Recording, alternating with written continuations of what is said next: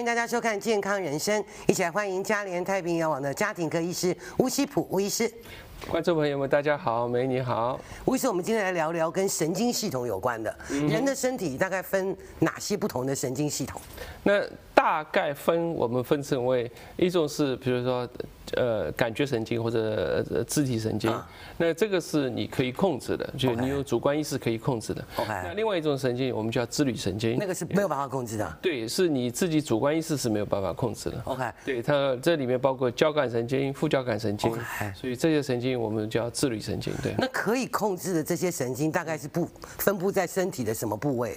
是可以。那这是全身的，你全身的肌肉、你的感觉、你的痛觉、你的温度觉，都是通过。这个神经系统就有呃，我们曾经讲过那个脊椎的呃灰质，这里面可以就负责你的呃，然后汇总到你的大脑里面。那这这负责你的感觉，负责你的。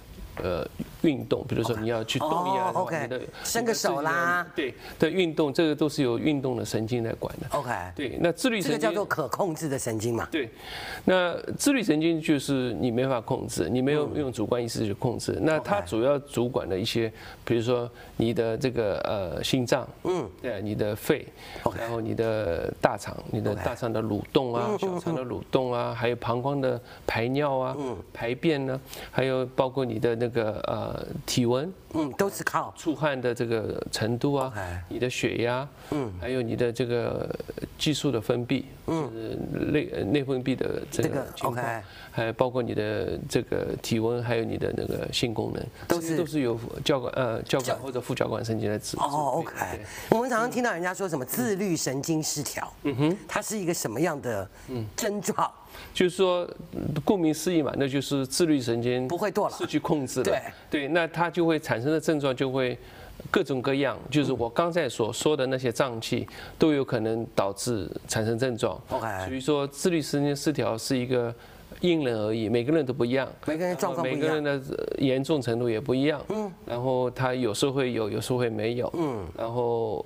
呃，有可以影响到不同的组合的脏器。OK，所以它基本上来讲，很可能呃会头痛，呃会胃痛。对，如果你说起症状的话，比如说，呃，它最常见的就是我们叫呃英文叫 vasovagal syncope，就是说一个人看到血啊。或者打针痛了，马上晕过去了。对，那就是因为他的自律神经失调了，然后他的血压下来了，然后到脑子里的血供就减少了，哦，所以就会晕过去。这也是自律神经失调。我以为那就怕血，他就昏倒了。结果最常见的那还有一种就是体位性的低血压，比如说一个人站起来的时候，站了太快了。眼睛一黑，对，晕过去了。那个也算是自律神经。这个也是自律神经没有调节好，他血压上不去。哦，这样子懂了。到脑子里边血液减少了以后，他就晕过去了。嗯。那除了这个以外，比如说有些人有胸闷啊，心脏里的胸闷啊，心跳过快啊，过慢啊，或者。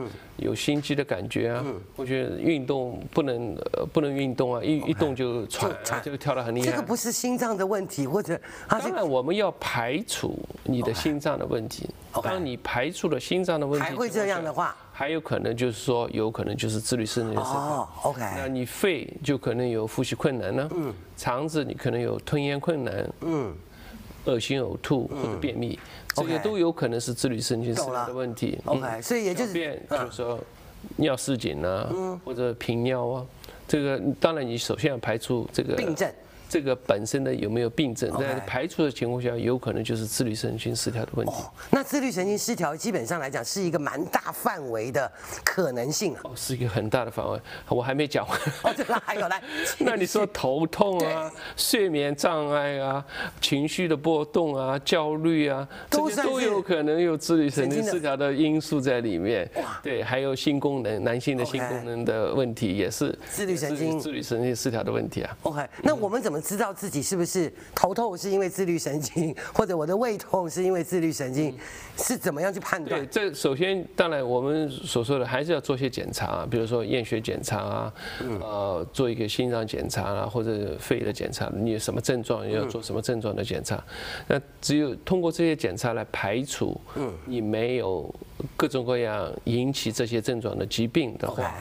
那有可能就是一个自律神经失调的问题。对，那自律神经失调可以原发性的，嗯，比如说通常跟基因有关系啊，或者跟年纪上去了，呃，器官的退化有关系，这是我们叫原发性的。那还有一些自律神经失调是继发性的，那最常见的就是。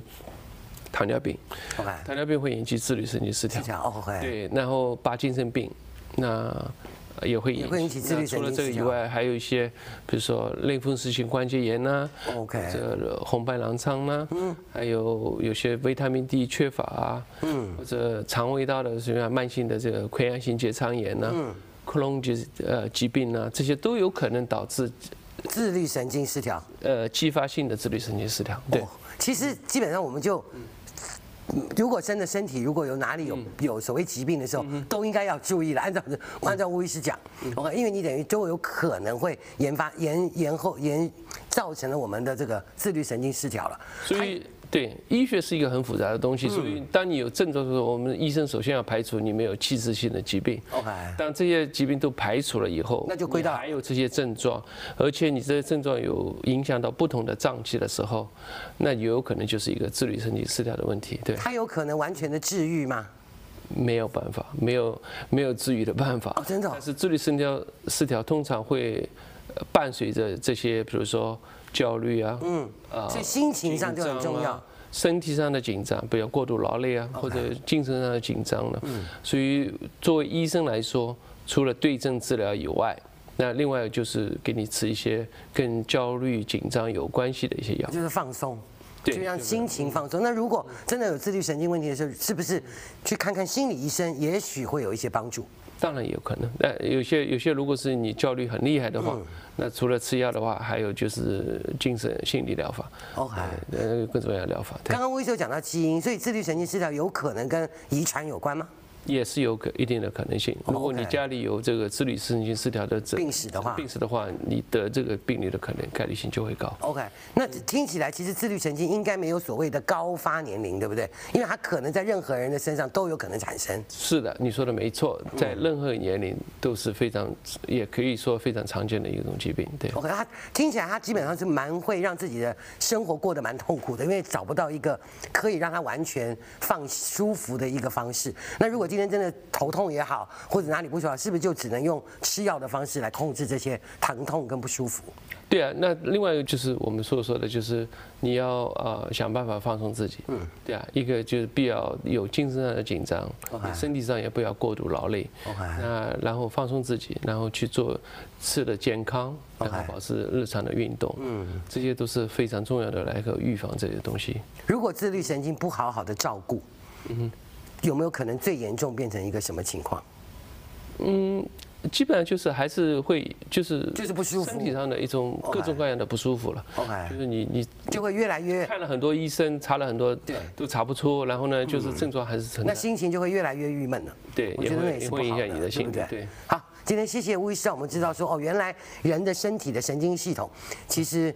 呃，有哪些可以让我们去了解？说它分哪些不同的类别？然后自律神经失调到底是个怎么回事？对，谢谢吴医师。嗯，谢谢。对，谢谢。